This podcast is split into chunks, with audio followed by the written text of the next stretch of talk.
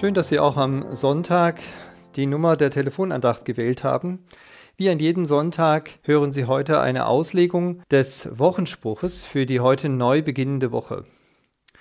Rogate heißt unser Sonntag. Betet. Eine Aufforderung ist das und dazu gehört auch der Psalm 66, Vers 20. Gelobt sei Gott, der mein Gebet nicht verwirft, noch seine Güte von mir wendet. Was meinen wir eigentlich, wenn wir von Gott reden? Unter dem Markenzeichen Gott wird ja heute vielerlei verkauft. So ist gar nicht klar, wenn, wer denn dieses Gegenüber ist, der uns die Anrede Gott erlaubt. Doch es ist ziemlich klar, Gott ist eben nicht die Summe unserer Ideen, sondern er ist der Gott, der mein Gebet nicht verwirft. So wird Gott geradezu definiert, klassifiziert hier in unserem Vers. Gott ist eben kein tauber Götze.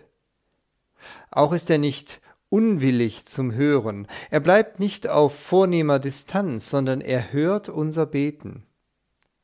Ja, auch sogar das Seufzen unserer Herzen. Er hört selbst dann, wenn Schmerzen oder Trauer uns den Mund verschließen, wenn wir nur noch sein Angesicht suchen, wie es in biblischer Sprache heißt. Schweigend geschieht das meist. Er verwirft das Gebet nicht. So stellt sich Gott uns vor. Er missachtet es nicht, dass ich vielleicht nur noch mit einem zaghaften Rest an Vertrauen mich zu ihm wenden kann. Einem zaghaften Rest, der noch übrig geblieben ist an Vertrauen.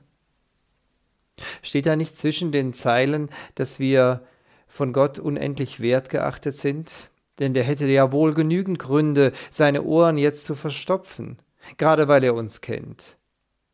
Ja, gerade weil er uns kennt. Darum neigt er sich zu uns.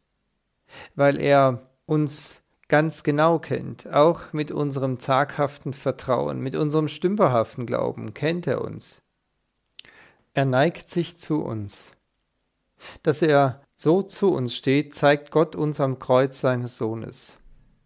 Dort sehen wir zugleich aber auch die Folgen unseres Neins zu Gott, das wir immer wieder aussprechen. Und auch den Schmerz sehen wir, den Gott um unseretwillen in sich trägt. Denn es gilt, Gott sagt Ja zu uns.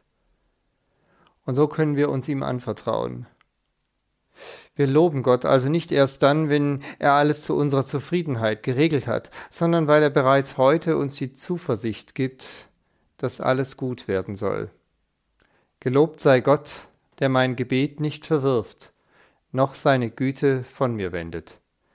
Ich wünsche Ihnen einen schönen gesegneten Sonntag.